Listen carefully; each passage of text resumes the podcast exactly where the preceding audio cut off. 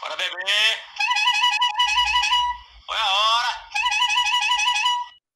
Com essa vinheta maravilhosa, está no ar o podcast número 16, podcast Gladstone, para falar da vitória por 1 a 0 contra o Vasco em São Januário pela vigésima rodada do Campeonato Brasileiro.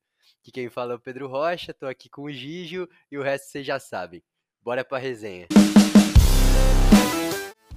Marcelinho e Marcos partiu, Marcelinho bateu, Marcos pegou! Primeira para Alex, dominou, fintou, que golaço! E bateu, fintou, goleiro, e que golaço! Fala família Palmeiras, fala Mundo Palestra, um abraço desde já para você que está nos ouvindo e nos acompanhando. Boa semana para vocês. Segunda-feira maravilhosa, vindo de uma, mais uma vitória, né? A sexta seguida do Verdão. E aí, Gigi, bom dia, mano. Bom dia, Pedrão. Bom dia a todos os ouvintes aí do, do nosso podcast. É um prazer estar aqui mais um episódio e vamos mandar bala aí, analisar essa segunda vitória, né, entre aspas, do comando do, do nosso Portuga. É, segunda vitória no comando do, do Abel Ferreira e a sexta seguida aí no ano, né? Porque foram quatro com Cebola e agora dois, duas com o Abel. Cara, antes de falar desse Vasco 0 Palmeiras 1, é, foi definido o adversário do Palmeiras na Copa do Brasil, né? Só pra gente dar um, um pitaco desse Palmeiras e Ceará, porque querendo ou não, você acertou, né? A gente fez lá dois palpites, se eu não me engano, eu falei Cuiabá e América, e você falou São Paulo e Ceará, ou não? Isso, isso, foi É, isso. Aí você acabou cravando aí é, esse Palmeiras e Ceará, e de novo, né? Palmeiras contra Fernando Praz. Que que você, qual que é a sua projeção aí para esse jogo? Vale ressaltar que a partida é agora, né? Nessa, nesse meio de semana, a ida é na quarta e a volta é, numa, se não me engano, na quinta que vem. E o Palmeiras provavelmente terá seis, de sete desfalques, né? Quatro pela seleção, o Everton, Gabriel Menino convocados para a seleção brasileira, Vinha para Uruguai e o Gustavo Gomes para Paraguaia. E aí, muito provavelmente, Felipe Melo fora, né? Pela, a gente vai falar disso mais tarde. Teve uma lesão que, pelas imagens, pareceu ser bem feia no tornozelo. Deve desfalcar o Palmeiras. E o Luiz Adriano também saiu com uma, uma dor muscular e é dúvida. Então, fala aí o que, que você acha desse confronto. Além do Wesley também, né? É, verdade. O Wesley que a gente falou no último podcast, né? Que a gente torcia pra não ser nada grave, tá fora aí por quatro meses. É, cara, a gente pegou. Era era inevitável, eu acho que isso, que isso um dia, uma hora ia acontecer por conta do calendário, né? Porque, infelizmente, né, a gente tá vivendo uma pandemia ainda, né? Porque isso faz com que o calendário, que já é ruim, fique pior ainda. Então, lesões, é, convocação de seleção, por mais que sejam, por mais que o torcedor ache um absurdo, é, essa pausa da, da, da data FIFA ainda está ocorrendo na Europa, mas aqui a gente não tem essa data, a gente nunca teve também. Então, acho que é muito ruim e o Palmeiras está sentindo isso. E não vai ser só o Ceará que vai ser o adversário, não vai ser só o Fernando Praz, não vai ser só a organização do time nordestino. É mais um desafio contra o próprio Palmeiras, é o Palmeiras contra o Palmeiras, né? Porque ele não vai contar com uma parte de jogador, vai ter o, o gramado dos caras lá, um time que vai ser postado defensivamente, eu acredito também. Primeiro jogo aqui em São Paulo, né? É, São todos os desafios e mais essas, essas coisas. Então acho que vai ser um jogo difícil e, e o Palmeiras precisa se encontrar, né? Porque é, a gente percebeu aí no jogo contra o Vasco muitos problemas criativos, né? O que a gente vinha tendo com o Luxemburgo. é, eu acho que essa oscilação aí vai ser normal ao longo desse, desse caminho, né? Desse início do, do Abel Ferreira e de cara esse, esse, esse confronto na Copa do Brasil é para testar à prova todo o elenco, todo o conhecimento que, que ele tem sobre esses jogadores, porque não é fácil, né? Jogar um jogo mata-mata sem seis, sete titulares, né? Eu acho que é, o Palmeiras vai sentir muito, mas eu ainda sigo acreditando numa, numa classificação. Acho que o Palmeiras é favorito contra um, um Ceará organizado, né? Do, do Guto Ferreira, que não vai contar também com o Vina, que é o seu principal jogador, é o craque do, do Ceará, que vem fazendo uma temporada brilhante, que ele infelizmente acabou pegando Covid, né? Então a gente deseja aí boa recuperação para ele, boa recuperação para esses atletas do Palmeiras. Ainda não foi é, constatada lesões, né, do Felipe Melo e do Luiz Adriano, mas caso venha acontecer, a gente já deseja desde já boa recuperação para eles. No próximo podcast, provavelmente a gente vai ter informações melhores. Eu achei é... estranho esse horário do jogo, né? 4 e meia, Nossa, quarta. 4 e meia. É... Não, eu vi muita gente falando, ah, é... já que não tem torcida, é maravilhoso esse horário, mas eu achei o horário bem ruim, para ser sincero. 4 e meia é, da tarde. Trabalhando. É, então, 4 e meia da tarde numa quarta-feira é pra herdeiro, né? Porque por assistir o jogo vai ser difícil. Eu acho que até os, os jogadores devem achar isso estranho, né, cara? Porque... É, totalmente é, até por um momento eu fui olhar o calendário e falei, pô, será que é feriado eu não tô sabendo? Então, eu achei que era feriado também quando eu vi. É, mas, mas não é não. E, bom, pra quem aí. Agora vou fazer um agradecimento, né? É, a audiência do jogo Palmeiras e Bragantino, Palmeiras 1, Bragantino 0, também foi muito boa. Ainda não bateu o recorde do Palmeiras 3, Galo 0. Mas muito obrigado novamente aí para quem tá ouvindo, para quem tá acompanhando, para quem está compartilhando, para quem está opinando, tá nos ajudando bastante. O Instagram chegou na marca de 10 mil seguidores. Não, mentira, 10 mil ainda não, eu já estou prevendo para o mês que vem. 9, 9 mil seguidores. Então é. Você tá louco pra arrastar pra cima, né? É, se arrasta pra cima aí vai ajudar todo mundo. Então, por favor, compartilhem. É, compartilhem esse, esse arroba Mundo Palestra aí pra gente chegar nesses 10k. Quer mandar um abraço aí para alguém? É, vou mandar um abraço pro Lucas Guimarães, que ele pediu, né, para mim, do... que ele tá acompanhando, né, os, os, nossos podcasts aí, um dos nossos amigos aí. Mas um abraço especial pro Lucas hoje, que, que é palmeirense também, tenho certeza que sofreu igual a gente ontem. É. Aquele pênalti do Luiz Adriano, vou te falar, cara. É. O coração foi na boca. É, um gol achado, né, do, do, do Palmeiras. Ah, um abraço também pro Vinha, que faz aniversário hoje. Então, um abraço aí pro nosso lateral uruguaio, 23 anos, hein? O cara é mais novo que a gente. tá, fazendo aí, tá fazendo aí aniversário.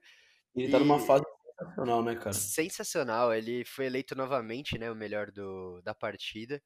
E tá jogando muito. Eu acho que é, nessa transição da saída do Luxemburgo, nesse, é, nesses quatro jogos né, que o Cebola fez, e nesse início de trabalho do Abel, eu acho que o Vinha é um dos caras que vem crescendo muito de rendimento, porque não sei se ambos os técnicos é, preferem usar os laterais, é, pedem para os laterais avançarem mais. Eu vi muito ontem o Abel Ferreira pedindo né, a subida do menino, pedindo a subida do Vinha, e isso é bom né, para o futebol dele, porque ofensivamente ele, ele é muito fera. Né? É, em jogos assim que, que a gente viu o adversário contra o Vasco, que jogou numa linha de 5 e depois uma linha de 4, então, ou seja, com quase nove jogadores é, defendendo, a gente precisa dos, dos destaques individuais, né? Para sobressair sobre times desse jeito. Então a gente vê que o Vinha apoiou bastante, além do Lucas Lima. Se não fosse o Lucas Lima, é. É, provavelmente a gente não teria feito gol. Então foi uma jogada individual, o primeiro toque dele na bola praticamente, que acabou resultando no pênalti. Assim, é, colocou a gente de volta ali em cima, né? Porque se a gente sai com, por exemplo, com um empate, é, porque eu acho que derrota não sairia, mas um empate que estava se desenhando, e a gente ia ficar mais dois pontos atrás ia ficar muito estranho ali, ia ficar, a gente ia ficar em nono, né? Agora a gente tá em sexto com 31, é, então é bom Palmeiras, por mais que o jogo não tenha sido aquela, aquela maravilha, a gente saiu com os três pontos, que no final das contas é o que importa, né? É, então, o jogo foi, você foi até generoso, né? O jogo foi bem ruim, para ser sincero. Mas sim, é uma vitória que coloca um pouco o Palmeiras ali no pelotão de frente. É um campeonato muito embolado, né? Então agora que o, que o Verdão conseguiu três vitórias seguidas, né? Depois de perder quatro e despencar na tabela, agora conseguiu três vitórias seguidas no campeonato e tá chegando, é porque é difícil analisar a tabela porque são muitos times com jogos a menos. O São Paulo, por exemplo, tem 33 pontos, dois na nossa frente, mas tem dois jogos a menos. Aí você pega o Inter, que é o líder, tá 5 pontos na nossa frente, mas eles têm um jogo a mais. O Flamengo tá em terceiro com 35, mas tem um jogo a mais. Então, eu acho que quando igualarem os jogos que a gente vai ter uma, uma noção é, melhor da situação do Palmeiras. Mas é aquilo, cara. É, próximo jogo é contra o Fluminense em casa. É, obrigação vencer. Se ganha, já, já dá um salto ali, já passa o Fluminense. Eu acho que o mais importante é ir vencendo esses jogos para quando o time é, realmente é, não vou dizer entrosar, né? Porque os caras já jogam juntos, mas quando o Abel conseguir colocar o dedo dele, tomara que a gente numa, esteja numa posição que ainda dê para sonhar com o título, né? Se não, é, é conseguir aquela vaga na Libertadores que a gente sempre citou aqui nesse podcast, né? Obriga uma obrigação pro Palmeiras, né? Sim, eu vou até pegar um, um comentário do Júlio, do, do meu irmão, que ele, ele colocou, ficou muito legal no seu. Boa, no Mundo Palestra, né? Instagram, é. Que, que é muito, vai ser muito difícil o Abel conseguir implantar o estilo de jogo dele, né? Sim. Ainda esse ano, porque a gente vê, já tá em novembro, né? Querendo ou não, já tá acabando o ano. Então você vê mais um, um mês de trabalho, é, será? Qual, qual, que será essa cara do Abel? Eu, particularmente, estou muito ansioso, porque a gente espera, né? Um futebol bom. Mas você, o que, que você acha, Pedro? Que, que cara que deve ser essa do, do futebol do Abel quando ele conseguir implantar? É, cara, pelo, pelas ideias que ele mostrou lá contra o Braga, dirigindo o Braga, dirigindo o Paok, é, muito se falou de um time organizado, né, taticamente, que respeita bem, é bem fiel ao que ao modelo de jogo que ele prega, né, que ele, que ele ensina. Mas eu espero sim um Palmeiras ofensivo. É difícil você falar o que, o que você já viu é, que tem o dedo dele. Eu acho que nada, mas é, essa subida dos laterais, eu acho que é algo que ele vai, vai pedir regularmente. É, uma pena o Felipe Melo provavelmente ter se lesionado, porque é, inclusive, esse comentário você que fez quando a gente estava analisando a chegada do Abel. Ele gosta muito que o, que o volante, na saída de bola, meio que faça o terceiro zagueiro. E aí os, os, zagueiros abrem um pouco mais, os laterais vão embora e o Felipe tem essa bola, né, que para lançar. Então, fazer esse, esse primeiro homem do meio-campo, que às vezes fica atrás dos zagueiros, é uma, é uma virtude legal do Felipe. A gente tinha citado até no, nos últimos podcasts que poderia dar um up, né, para ele no Palmeiras, né, uma, uma nova uma nova função para ele. Mas com essa possível lesão, não sei qual é o outro jogador que possa fazer essa função, né? Um Patrick de Paula, um Danilo, não dá para saber. Mas, mas eu também tenho uma expectativa bem alta no, no Abel Ferreira. Acho que são ideias novas, mas que num curto tempo de espaço, sem tempo para treinar, com muitos jogos importantes, é normal que em alguns casos ele não priorize o show, né? Ele priorize é, a vitória. Né? Ele mesmo falou na coletiva: ganhar, ganhar, ganhar. Então, é, eu acho que vai demorar mesmo. Eu concordo com o Julião. Você tá aí com o comentário aberto? Eu vou ler aqui. É, acho que não veremos o time com a cara do Abel nessa temporada. Infelizmente, ele não tem tempo para colocar as ideias dele em jogo. A maior diferença que eu tenho visto é a utilização dos laterais no ataque, o que beneficia, quem se beneficia disso é o Vinha que tá jogando fino. Sim, é perfeito. Eu concordei 100% aí. Um abraço pro, pro Julião, para todo mundo aí da, da THP. É, você também, né, concorda com isso e é, é difícil, né, no Concordo. calendário brasileiro. Pô, a gente vê agora o, o Domini, né, da, lá do Flamengo, tomou uma sapecada do Galo, 4 a 0 e já tá chovendo crítica no cara, né? Eu acho que com uma certa razão, porque é a terceira goleada que o Flamengo toma, né? Com um time daquele, não, não sei se é, até que ponto é normal, né? Mas. Então, eu sigo, eu sigo uma galera no Twitter que é o maior medo dessa, desse pessoal, assim, que pensa desse jeito, é, é o Palmeiras jogar para frente, se propor a, a, fazer o ataque, só que não priorizar a defesa. Só que esse, esse argumento, se você for pegar esses dois jogos, você vai falar, ah, o Abel. Não, o Luan e o Gomes estão muito sólidos na zaga.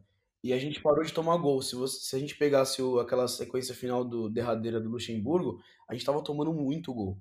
A gente tomou, acho que, quatro jogos, nas quatro derrotas, a gente tomou a mesma quantidade de gol que a gente tinha tomado no ano inteiro.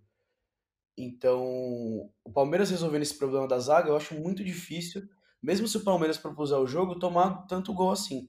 E acho que o Flamengo tem essa, essa deficiência, né? Porque, porque a zaga do Flamengo, cara, que, que é isso, né? Você pega um time que recentemente foi campeão de tudo, do, da água pro vinho, você vê qual a diferença do treinador. Então, é, tomar quatro gols é complicado. É complicado. E, e realmente, é, nesses times do, do Abel Ferreira, o Paok, o Braga, eu não sei se é, porque eram times tecnicamente inferiores, né?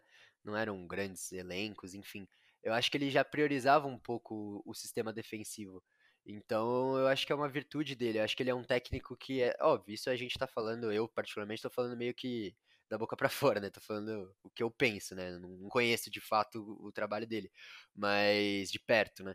Vamos saber isso agora no Palmeiras. Mas eu acho que ele é um treinador bem equilibrado, que, que sabe armar uma defesa e que futuramente vai conseguir armar é um sistema ofensivo e ele precisa, né, o Gigi, treinar esse sistema ofensivo, porque já entrando aí no jogo Vasco e Palmeiras, é, quando a gente enfrentar é, times que jogam totalmente recuados, o Vasco, eu, eu também, eu não gostei da postura do Vasco, acho que... O que é triste pro futebol, né? É triste pro futebol uma equipe que, tudo bem, tecnicamente é pior que o Palmeiras, sim, mas tem alguns valores ali, vai, pô, você vê o Benítez, que é bom jogador, mas, cara, você vê ele no primeiro tempo, totalmente sacrificado é, marcando a, a, ala do Palmeiras. É um cara que não, não pode ficar fazendo isso. A, a, única qualidade do Vasco é ele. E o cara fica se doando lá na marcação.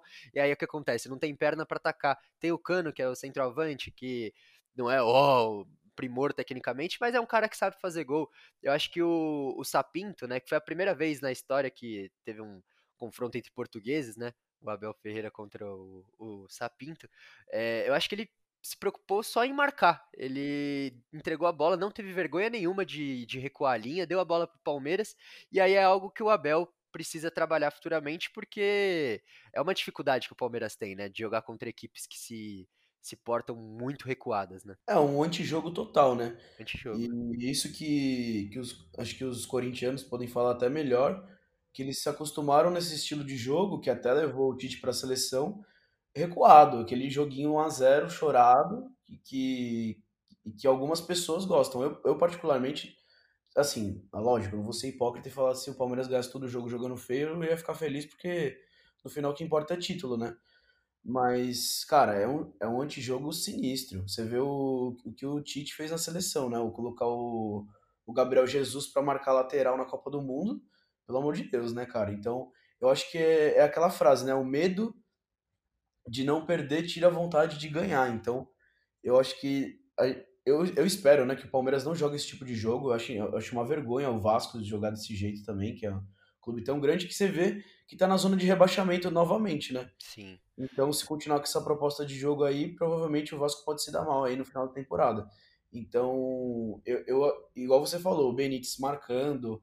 Então, é, estranho, cara, é estranho, porque é mais fácil você atacar, você atacando, você propõe o jogo, deixa o adversário em choque, entre aspas, né? E, e tenta achar o gol, você tenta fazer uma jogada tal, mas é, é horrível. Você pega um time com, com essas características, jogar atrás tal. Nossa, cara, é, dá nem vontade de ver o jogo. Isso aí é, é meio que uma, que uma doença vai do, do futebol brasileiro. Você vê muitos times preferem jogar atrás, pegar um, às vezes jogar pelo empate, né? Ah, já tô com um ponto, para mim tá ótimo. Então essa mentalidade aí, eu acho que é abominável. É, eu, eu acho que eu concordo com você que é um antijogo. Em alguns casos, eu até entendo que seja um recurso para para tentar equilibrar a partida, porque, por exemplo, se o Vasco vai de peito aberto contra o Palmeiras, capaz de tomar 2, 3, 4, e aí a, a coisa fica feia. Eu entendo a, a retranca, mas eu achei uma retranca muito exagerada, porque se parar pra olhar, o Vasco. Nove caras defendendo. É, é muito cara defendendo e não, não existia uma organização ofensiva que assim, ah, vamos fechar a casa, mas o contra-ataque tá armado. Por exemplo, o Palmeiras contra o Atlético Mineiro, ele, em, algum, em alguns momentos do jogo, ele fechou a casa, mas o contra-ataque estava totalmente pronto. Não era, um, não era aquela retranca que se abdicava 100% de atacar, né? O Vasco não. O Vasco no primeiro tempo se abdicou 100%. Eles entregavam a bola pro Palmeiras e falavam, ó, oh, ataca. Tanto é que o Palmeiras não, não sofria nada. A única chance do Vasco, tudo bem que o Palmeiras também não teve grandes chances, né? Mas a única chance do Vasco foi no segundo tempo, lá com o Cano, que aí foi uma jogada individual do, do Cano e o Everton fez uma grande defesa. Mas fora isso, eles só foram crescendo no jogo quando o Palmeiras fez 1 a 0 e quando o Palmeiras ficou com um a menos em campo. Então, é, eu acho que foi uma postura totalmente covarde do, do Vasco. É, se tiver algum vascaíno aí escutando nosso podcast, né, a gente que gosta tanto do Vasco, é, um abraço aí para vocês cariocas, mas comenta se vocês concordam com a gente, porque eu esperava mais e eu acho que o Vasco acabou atrapalhando um pouco desse, desse espetáculo, porque se o Palmeiras tivesse é, com mais tempo de, de treino com o Abel, né? Se o Abel conhecesse mais ali o elenco, se o time tivesse um poder ofensivo melhor, era jogo para fazer um, fazer dois, fazer três, fazer quatro. Tudo bem, é, o mérito do, do Sapinto, talvez, tenha sido montar essa retranca muito bem feita, vai, porque querendo ou não, o jogo teve tudo para ser desenhado empate, né? Que eu acho que era o que o Vasco queria. Mas é, depois que tomou o gol, é, merece críticas, porque o, o cara entrou para empatar e acabou não conseguindo, né? Exatamente. E que o Everton, destaque para essa defesa absurda dele, né? Porque são poucos goleiros que saem do jeito que ele saiu, de ter aquela leitura. E. Nossa, cara, imagina se o Vasco faz aquele gol. Então acho que o Everton foi muito importante nesse lance. Tudo bem que foi a única defesa dele, né, no jogo inteiro. Só que foi, foi, foi bem importante. Aquela saída dele foi. Meu, parabéns aí pro Everton. Mostra que merece essa vaga na seleção. Vou fazer um comentário que chegou uma mensagem aqui no do OneFootball. É, falando que o Kudê tá perto de, de acertar com um clube espanhol. Eu vi que depois desse empate contra o Coritiba ele recebeu é, algumas críticas. Eu acho o trabalho dele no Inter excelente, apesar de a gente não acompanhar de perto. Eu acho que a campanha dele no Brasileirão é muito boa. Como você enxerga aí? Será, você acha que o, a galera tá meio sem paciência com os gringos? É, eu ontem já tava, já tava sem paciência, né? É, é, pra quem não sabe, a gente gravou um podcast aí meio em off, né? A gente ficou trocando uma ideia aí sobre o jogo. E a gente até desistiu de gravar é, pós-jogo porque a gente tava discordando de tudo, né? Era, era muito álcool na mente, né? Então... É, nossa, a gente tava discordando de tudo.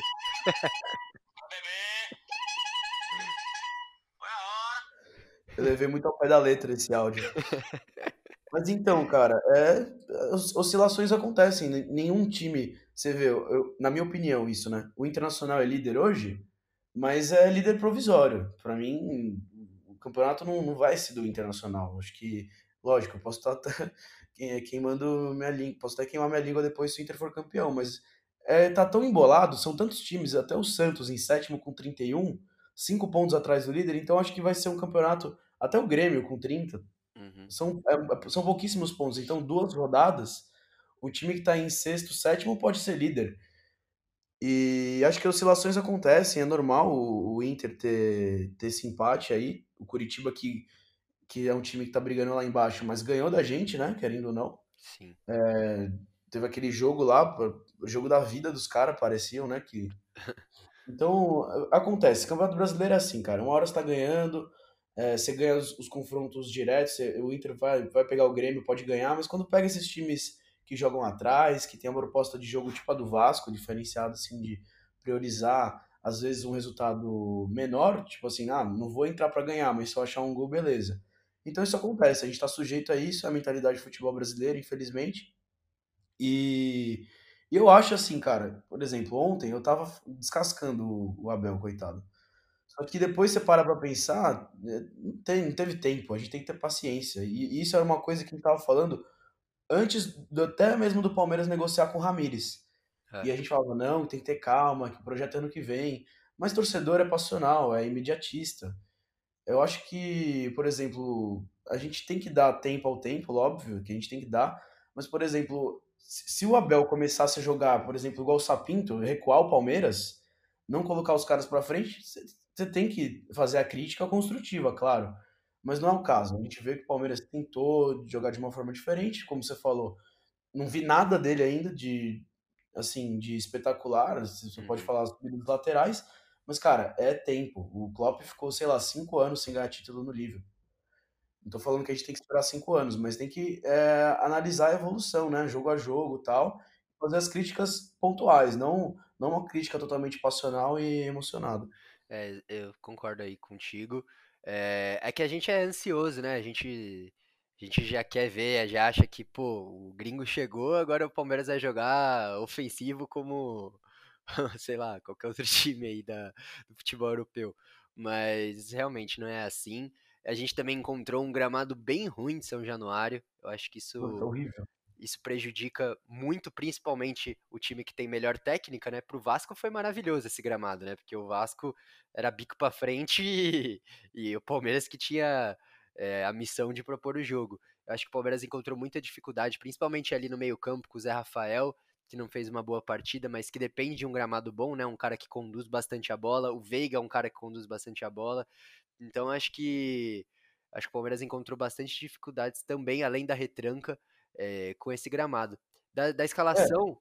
É. Oi, falei. O, o, Vasco, né, que sempre foi conhecido de, de, sempre dar um jeitinho, né, de atrapalhar o adversário.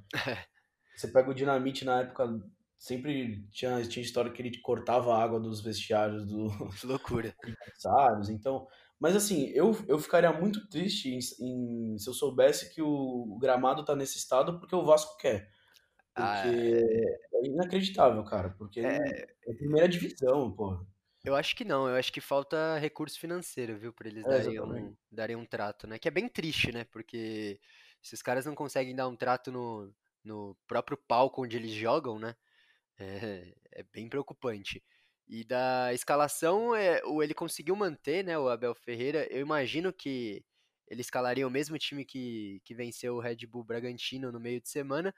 E escalou, só que ele não tinha o Wesley, e aí deu uma chance pro Gabriel Veron. E no primeiro tempo foi um deserto de ideias, não, não aconteceu nada de interessante, foi o que a gente já, já falou aqui, muito mais do mesmo.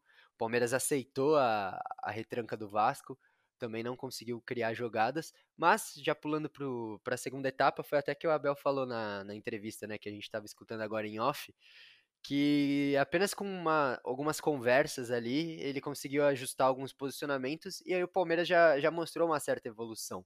Ele conseguiu ter uma, a primeira chance clara de gol com o Rony, que recebeu o passe do Verón, teve tudo para fazer o gol. Ele teve tempo para pensar o que, que ia fazer, só que ele demorou para finalizar, fez a escolha errada e aí o Fernando Miguel pegou. Ali eu acho que se ele desse um cortezinho no goleiro, ele teria boa chance de fazer o gol. Eu senti falta de confiança nele na, na perna esquerda. Ele claramente ele podia ter chutado de esquerda, mas tentou dar um chute de direita ali, todo esquisito. E logo depois teve a chance lá que a gente citou no começo do podcast, que o Cano deu um corte no Gustavo Gomes ali. Eu não entendi o Gustavo. Até depois que o Everton fez a defesa, eu falei: caraca, foi o Gustavo Gomes que tomou esse corte. Porque mérito pro Cano, né? Que ameaçou chutar de direita, cortou pra esquerda, mas o Gustavo também não pode tomar um drible daquele, né? Mas aí ainda bem que o Everton abafou e fez a defesa. E aí logo depois o Abel com o Palmeiras. É, o jogo melhorou um pouquinho, mas assim, bem pouco. E aí o Abel fez algumas mudanças. Ele colocou o Marcos Rocha no Gabriel Menino e o Scarpa no lugar do Rony. Eu, particularmente, não teria feito essas substituições. E você? Então, só pra falar do Gustavo Gomes, no- até no último jogo contra o, o Red Bull, o Bragantino, é, o jogo já tava resolvido tal. Ele deu um carrinho também no, na, na área, na grande área do o Bragantino tava atacando, totalmente desnecessário. É, não Então, eu não sei se é um excesso de confiança aí e tal, Pode mas, ser. É, pode ser. Porque nesse lance do Cano ele foi bem seco, né? nossa, foi secaço. Foi babando, E é. não precisava, né? Não precisava, não precisava. Porque ele deu aí a margem pro Cano driblar e ter a chance de fazer o gol, né? Sim, e, e ele tava sem ângulo ali e tal. A a- acho que a única coisa que ele poderia fazer seria o corte, era, era bem previsível, assim. Lógico que a gente tá falando olhando o lance e tal, mas É, nada que a gente não seja, a gente não é profissional e tal, às vezes é, a confiança dele tá alta e algumas vezes ele vai errar. Sim. E o que, que você falou das alterações? É, do, do Marcos Rocha no menino e do, e do Scarpa no Rony. Eram substituições que você teria feito que eu, eu não gostei muito na hora que, na hora que entraram. É, eu acho que o, o Abel ele precisa conhecer os jogadores, né? Porque você pega no último jogo, ele colocou o Ramires. E assim, se, se eu fosse o Abel, imagina você chegando no time e você vê o Ramires no banco, não faz sentido, né? É, lógico. Aí ele vai lá põe o cara pra jogar, mas quando ele vê a entrega, a resposta do jogador, não, é, não é pra entrar Ramires, não é pra entrar Marcos Rocha. Eu acho que ele tá em- conhecendo o time ainda e acho que faz parte ele dar uma chance e tal, mas eu acho que não tem o Marcos Rocha não, acho que não tem mais clima pra jogar no Palmeiras. É, eu também E partilho não, jogar não, vai ser, tem que ser banco, vai. É, não, eu, eu também, é, é, sim, a gente exagerou. é, eu acho que tem que ser reserva. eu Não consigo mais Reserva. imaginar o Palmeiras, por exemplo, sendo campeão com o Marcos Rocha na lateral direita. Não, já foi. já foi a E assim, eu lembro que a gente tinha falado que das contratações do Palmeiras, né? Que, que acabou trazendo aquele gringo, o chileno, Uhum. Kusevich, né? É, o Kuzevic. E eu tinha falado do Palmeiras contratar um lateral. Parece que vai fechar ainda hoje. É, lateral Christian Borja, do Sporting de Portugal. É, sobrenome já tem, né? Borja. Eu não, eu não conheço também, é, mas é pedido do Abel. E é um- uma posição que a gente precisa, né? Lateral esquerdo deve fechar hoje, né? Porque a janela, se eu não me engano, fecha. Então deve ser anunciado aí nos próximos, nas próximas horas. Deve, o Abel deve conhecer, porque tratando-se de Portugal, né? Ele jogou no, foi técnico do Braga, então sim. vamos esperar aí. Eu espero que seja mais uma mais um achado do Palmeiras, né? É, e você citou é, do Ramires, né? Ontem, por exemplo, ele já não entrou. E que eu achei que o Abel, bom, ele viu que o Ramires não entrou bem no outro jogo, não entrou dessa vez. Quem entrou foi o Danilo. Mais uma vez o Patrick de Paula é, ficou sentado lá no banco de reservas. E com essa possível ausência do Felipe Melo, é, você acha que o titular é o Danilo ou é o Patrick de Paula? Acho que o Danilo, né? Não faz muito sentido o Patrick ser o titular, sendo que ele nem tá entrando, né? Nossa, o Patrick não joga faz um tempinho já, né? Tipo, faz um bom titular. tempo. Faz um bom eu tempo. acho que, que ele vai, vai ter esse teste, eu acho que vai ter essa rotação. É, eu... Tem uma coisa boa, né? Lógico que não, nunca é bom o jogador se lesionar, mas é a chance desses meninos entrarem de novo, do Danilo ter uma titularidade, do Patrick de Paula tentar voltar é, a confiança, a moral dele que ele tinha no Palmeiras. Né? É, eu acho que a, a moral hoje tá com o Danilo. Acho que ele vai ser a escolha do Abel, mas abre a chance para um eventual segundo tempo Patrick entrar e aí e readquirindo aí a, a forma para voltar a ser titular. E aí outra mudança que ele fez foi a entrada do Bigode no, no Verón e a entrada do Lucas Lima no Rafael Veiga. Aí deu para entender mais ou menos o que, que ele estava imaginando, né? Porque ele sacou os dois pontas de velocidade, né? O Rony e o Verón, e tentou jogadores um pouco mais criativos, né? O, Lucas Lima, aí o Scarpa tem um pouco mais. tem um chute de fora da área, o Bigode tem um poder de finalização melhor que o, que o Verón mesmo, não vivendo uma boa fase. E foi aí que, que a gente conseguiu o gol, né? Achar o gol numa jogada que o Lucas Lima, logo depois que ele entrou, né? Um minuto, primeiro toque dele na bola, o Williams deu um chute, a bola desviou, a bola voltou pro Lucas, ele deu um cortezinho e que pênalti infantil, né? Do jogador do Vasco. Eu ainda não. Agora não tenho o nome aí de quem que fez o pênalti, mas um pênalti assim. Muito besta, porque eu não imagino que fosse acontecer alguma coisa naquele lance. E aí o Luiz Adriano bateu, a nona vez que ele bate no mesmo canto, dessa vez o, o goleiro pulou pro canto que ele bate, mas aí graças a Deus no rebote ele, ele fez o gol, 1x0 Palmeiras, é o 15º gol do Luiz Adriano. Oh, fala, é. pra ele, fala pra ele trocar o canto, pelo amor de Deus, velho. Nossa, e foi, foi o Neto Borges que fez o pênalti no Lucas Lima, totalmente infantil, eu concordo contigo. Mas o Luiz Adriano muito previsível. E a gente fala isso faz uns dois, três pênaltis já, né? Que dá para mesmo ele fazendo gol, você consegue saber qual que é o canto que ele vai, não, ele vai olhando, ele escolhe, então. Não, ele bateu todos no mesmo canto. E deu sorte, né, que o, o rebote foi no pé dele, porque Sim. senão era o 0 a 0 com uma chance de ouro na jogada no lixo. Sim, não, e aí depois desse gol teve a, a lesão do Felipe, né, que foi lá para os 30 do segundo tempo, que a gente torce de verdade para que não seja nada grave, mas dificilmente, né? Acho que alguma coisa aconteceu. Porque a imagem foi foi bem forte e aí o Palmeiras já tinha feito as cinco substituições, porque um pouquinho antes o Luiz Adriano saiu com lesão na coxa. É, não, não, vou dizer lesão, né? Mas saiu com desconforto muscular, então a gente também não sabe qual é a gravidade. Ele colocou o Danilo, Aí fechou a casa, mas aí sem o Felipe, é, o Palmeiras, já com as cinco substituições feitas, jogou com um a menos. E aí, querendo ou não, jogou uns 20 minutos ali com um a menos, e aí o Vasco cresceu, né? Sem técnica nenhuma, mais no abafa, bola na área. Lembro de uma que o jogador do Vasco cruzou, vinha, deixou passar, e o atacante Vinícius, lá jovem do Vasco, se fosse um pouco mais convicto no lance, podia ter, ter feito gol. É, fora isso, foi aquele sufoco, né? A gente rezando pro jogo acabar, o tempo não passava de jeito nenhum, porque seria muito triste, né, tomar um gol é, no finalzinho desse Vasco, não sair com os, com os, três pontos contra esse fraco time do Vasco, né? É, e é engraçado a gente observar que eu acho que quando a gente podia fazer três substituições, o técnico ele era muito cuidadoso, né? Ele sempre deixava uma pro final tal. Mas hoje, com as cinco, parece que tem menos até, porque você faz todas. É. O Luxemburgo que, que, cara, teve um jogo que ele errou demais, que acho que ele fez cinco de uma. Fez tudo errado, que o Jailson teve que ajudar ele e tal. Então, é, foi o jogo da demissão, né? Foi o jogo da demissão. Foi. Você fica até perdido, né? Então eu acho que. Mas lógico que o Abel não errou, ele, ele tinha que mudar o time. E infelizmente teve a lesão do Luiz Adriano, o desconforto que ele saiu antes, senão.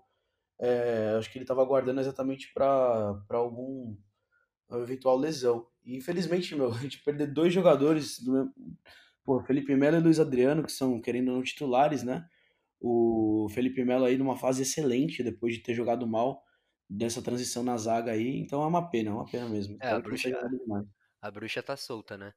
Foi, é, é muito também desse... É, eu acho que a do Felipe Melo e a do Wesley foi um pouco de azar mesmo, né? são coisas que podem acontecer no futebol. Mas a do Luiz Adriano, um desconforto muscular, é pela maratona de jogos, né? Infelizmente, esse calendário aí tá sujeito aí para os jogadores sentirem, né, esse tipo de lesão. É verdade, são muitos jogos e, meu, os jogadores têm que, o departamento médico tem que correr quanto tempo aí para recuperar esses caras, né? Porque a gente precisa de todo mundo bem, não adianta, a gente tem um elenco grande, mas é, a gente vai sentir as perdas já contra o Ceará, né? Então vai ser um jogo difícil e a gente vai ter que observar aí nosso banco, nosso elenco, né? Antes de a gente ir para as avaliações individuais, dá aquela sua nota geral aí pro Palmeiras. Eu, eu dou como 5, uma nota mediana, mas que graças a Deus a gente achou esse golzinho e saiu com os três pontos, mas uma atuação bem média para fraca, né? É, uma atuação assim que a gente teve lampejos de, de criação, foram pouquíssimas vezes que o Palmeiras criou alguma coisa. E acho que o trabalho do, do Abel tem que ser nessa parte, da retomada de confiança dos caras do ataque. Porque você vê que o Veiga, quando, quando, não, quando tá apagado, quando não joga, a gente ficou sofrendo. Parecia que dependia 100% do cara e acabou saindo numa jogada individual, do, a jogada do Lucas Lima e do Vinha, que são os caras que buscaram o jogo ali nessa proposta retrancada totalmente do Vasco. Então minha nota também é mediana, nota 5 aí, também, Boa. vou contar contigo nessa. Boa, bora para as avaliações individuais. É, o Everton, nota 10, a única vez que ele foi exigido no, no, jogo, é, o Everton ou foda, a única vez que ele foi exigido no jogo fez aquela defesaça do Cano, então não tem muito que, que falar dele. Gabriel Menino, Luan, Gustavo Gomes e Vinha. Não tomamos gol, então acho que apesar do Gabriel Menino ter sido um pouco mais discreto, Vinha bem, vinha muito bem ali pelo lado esquerdo.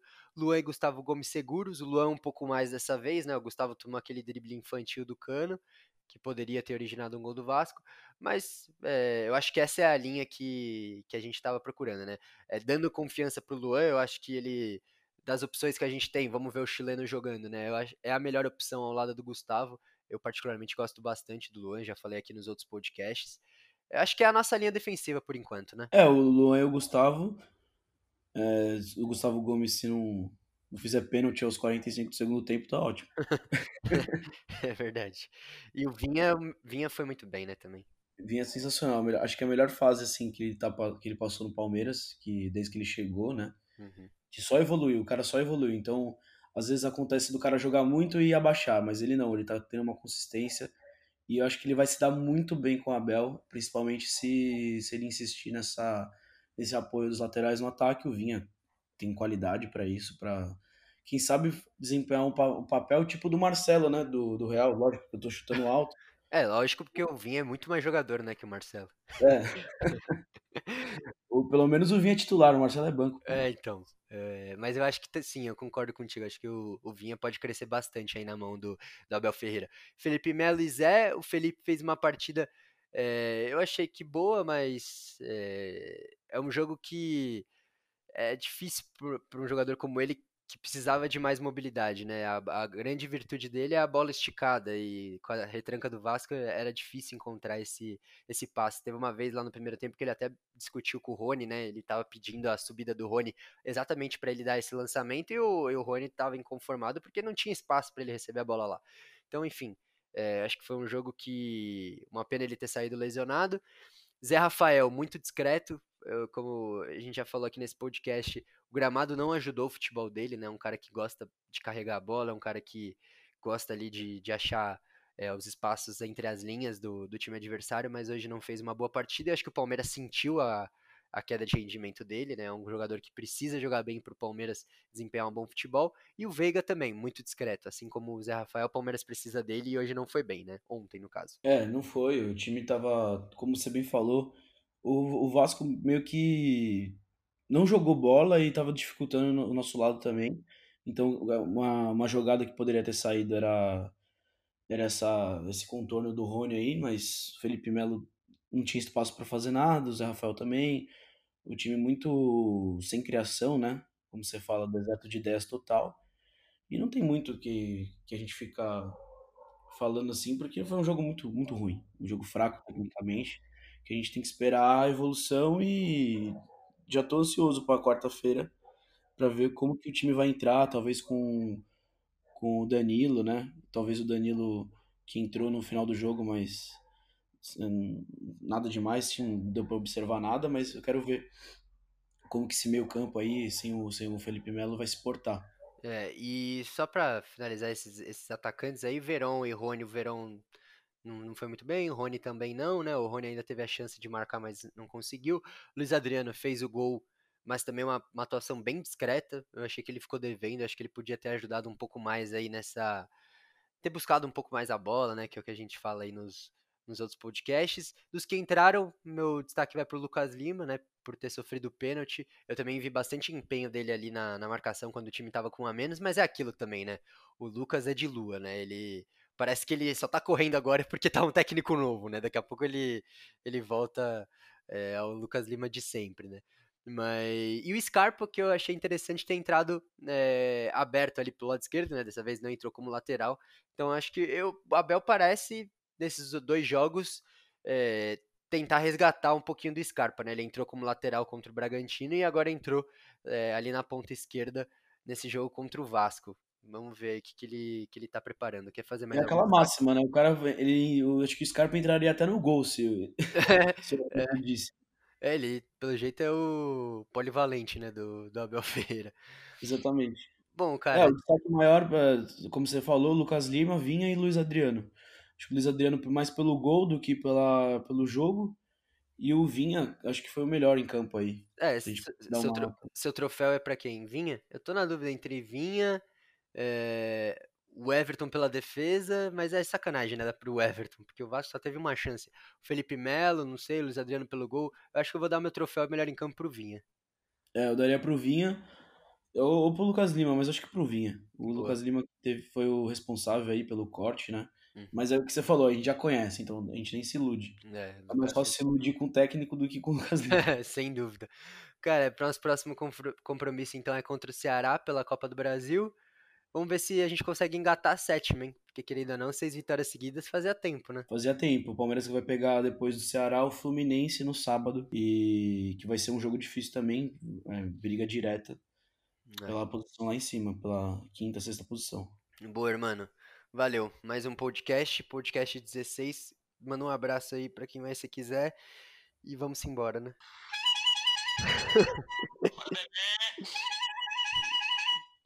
Um abraço para todo mundo aí que ficou com a gente até o final. Marca a gente e bora beber.